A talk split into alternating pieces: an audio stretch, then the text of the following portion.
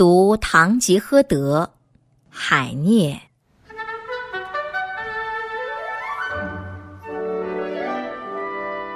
我童年知识已开，颇能认字。以后读的第一部书就是萨费特赖的密圭尔·希万提斯所著。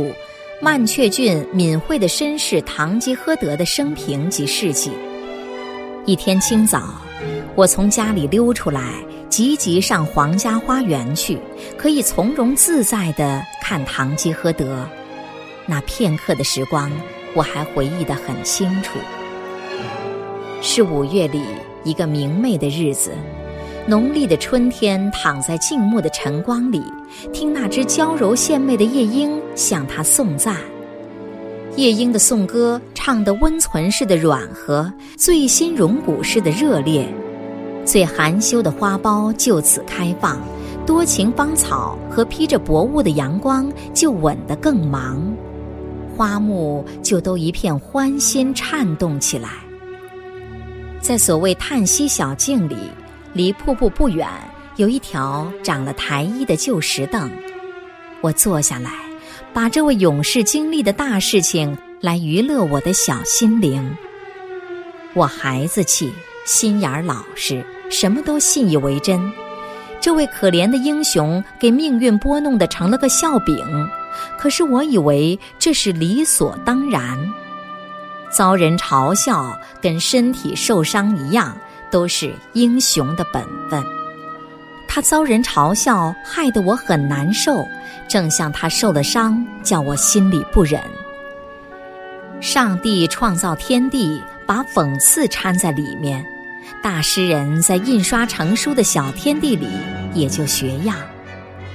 我还是个孩子，领会不到这种讽刺。看见这位好汉骑士空有一侠心肠，只落得受了亏负、挨了棍子，便为他流心酸的眼泪。我那时不大会看书，每个字都要高声念出来，所以花鸟林泉和我一起全听见了。这些淳朴无猜的天然品物，像小孩子一样。丝毫不知道天地间的讽刺，也一切当真。听了那苦命骑士当灾受罪，就陪着我哭。一株衰老不才的橡树微微啜泣，那瀑布的白色长髯飘扬得越发厉害，仿佛在呵斥人世的险恶。看到那头狮子无心迎斗，转身以屁股相向。我们依然以为这位骑士的英雄气魄可敬可佩。愈是他身体又瘦又干，披挂破烂，坐骑蹩脚，愈见他的所作所为值得夸赞。我们瞧不起那些下流俗物，那种人花花绿绿，穿着绫罗，谈吐高雅，而且顶着公爵头衔，却把一个才德胜过他们的人取笑。我天天在花园里看这本奇书，到秋天就看完了。我愈读下去，就愈加器重、愈加爱慕杜尔西尼亚的骑士。有一场比武真惨，这位骑士很丢脸，输在人家手里。我一辈子也忘不了念到这段情事的那一天。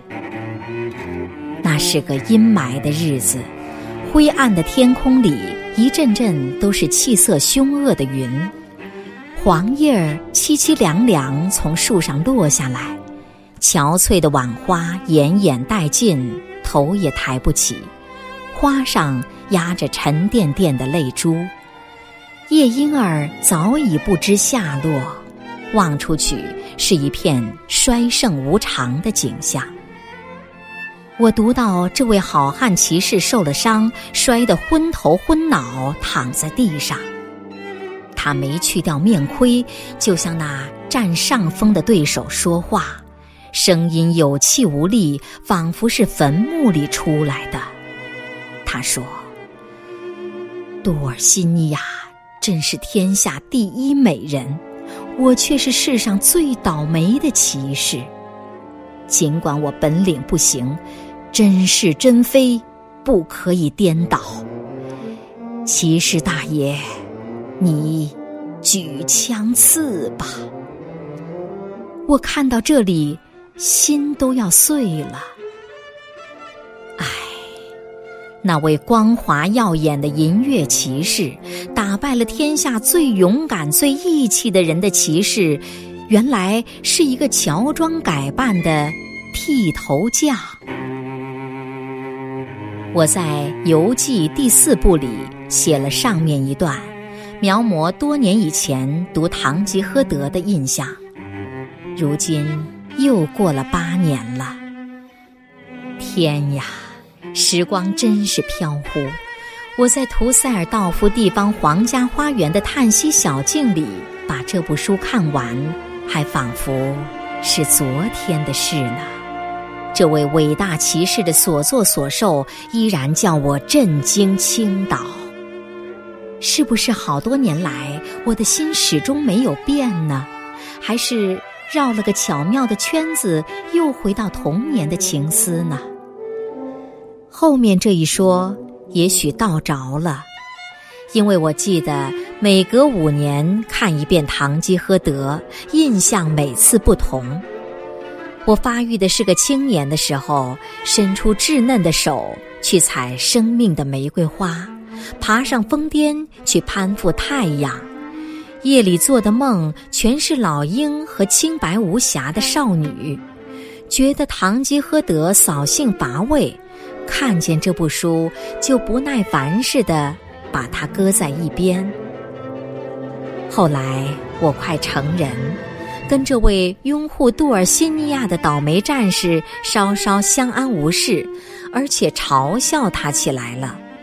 我说：“这家伙是个傻瓜。”可是说也奇怪，在人生的长途里，尤其是徘徊歧路的时候，那瘦骑士和那胖侍从，总追踪在我后面。